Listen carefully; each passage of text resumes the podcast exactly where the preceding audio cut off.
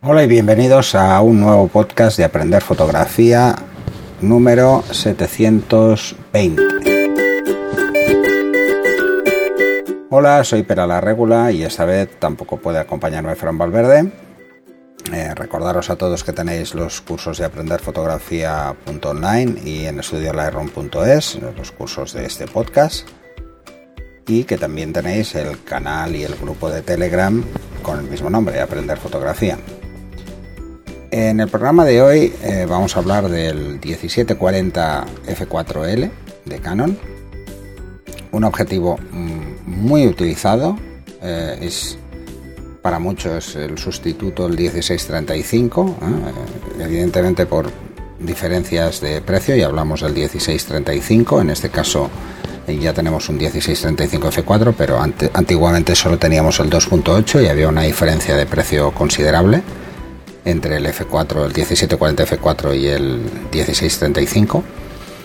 Eh, es un objetivo que podríamos decir que es de rozando ya el ultra gran angular hasta angular o hasta prácticamente lo que sería eh, estándar, unos 40 milímetros, eh, es un objetivo muy claro en todo su rango focal.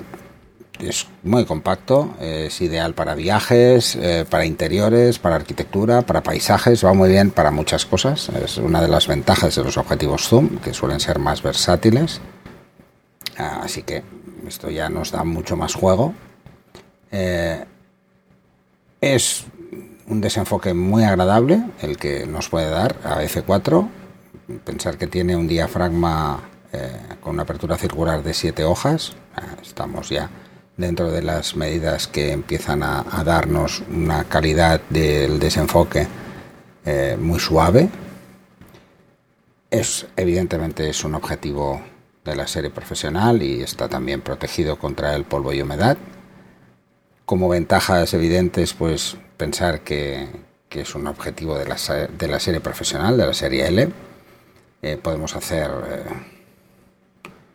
fotografías eh, de todo tipo, ya lo habéis visto, interiores, arquitectura, paisajes, lo que queráis. Tiene una distancia mínima de enfoque de 28 centímetros en toda la longitud focal, así que esto también nos permite más juego. Eh, tiene un buen equilibrio de color y una mejora de contraste para evitar sobre todo luces parásitas y velo óptico, con Super Spectra en este caso, no es como los anteriores que eran ultra gran angulares.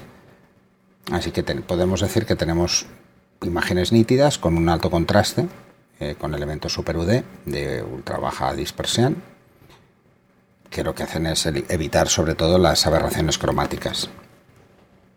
El enfoque es rápido, muy fiable, motor ultrasónico y eh, bueno, está es muy fácil, pues, es de rosca ya no tenemos la curva tan evidente que teníamos con los ultra gran angulares, que la curva de la lente nos impide el poder poner eh, filtros de rosca, tienen que ser cocking y en muchos casos ni cocking porque el, el campo de visión es tan grande que, que veríamos los soportes del cocking pero aquí ya podemos utilizar eh, sin problemas filtros eh, de rosca tradicionales, ya sean polarizadores, eh, densidad neutra y, claro, es, incluso aunque usemos cocking, podemos anclarlos y no es un filtro, no gira la lente al girar ni la focal ni el enfoque, así que no gira la lente y al no girar podemos usar todo tipo de, de filtros.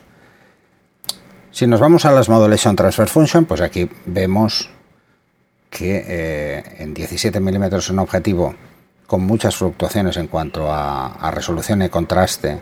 La resolución se mantiene bastante, pero el contraste tiende a caer muy rápidamente en 17 milímetros, no tanto en 40 milímetros, así que es un objetivo que pese a ser bastante nítido, eh, no es espectacular en cuanto a ese aspecto. ¿eh? El contraste es un contraste menos natural, pero bueno, más que aceptable. Esta es una de las diferencias fundamentales con el 1635, ¿eh? que bueno, en las Modulation Transfer Function se comporta de una forma mucho más eh, alta en cuanto a prestaciones. no sería el, el objetivo ideal para este rango focal. Yo optaría más quizá por el 1635, pero tiene mucha gente a favor de esta lente y por lo tanto, mm, si podéis probarlo, eh, no dudéis en probarlo ¿eh? para ver si, si entra dentro de lo que necesitáis. Esto es muy subjetivo, ¿eh? depende del tipo de fotografía que hagáis, mientras la resolución y el contraste estén balanceados y tengamos una imagen equilibrada, no va a haber, no, no vamos a tener grandes problemas. si podéis probarlo, insisto, probadlo porque, porque está muy bien. Además, el precio es más contenido y podéis alquilarlo incluso en estos objetivos, cualquiera de los que estamos hablando en estudiolightroom.es. Y eso es todo por el programa de hoy, ¿eh? un programa así cortito, las píldoras de verano.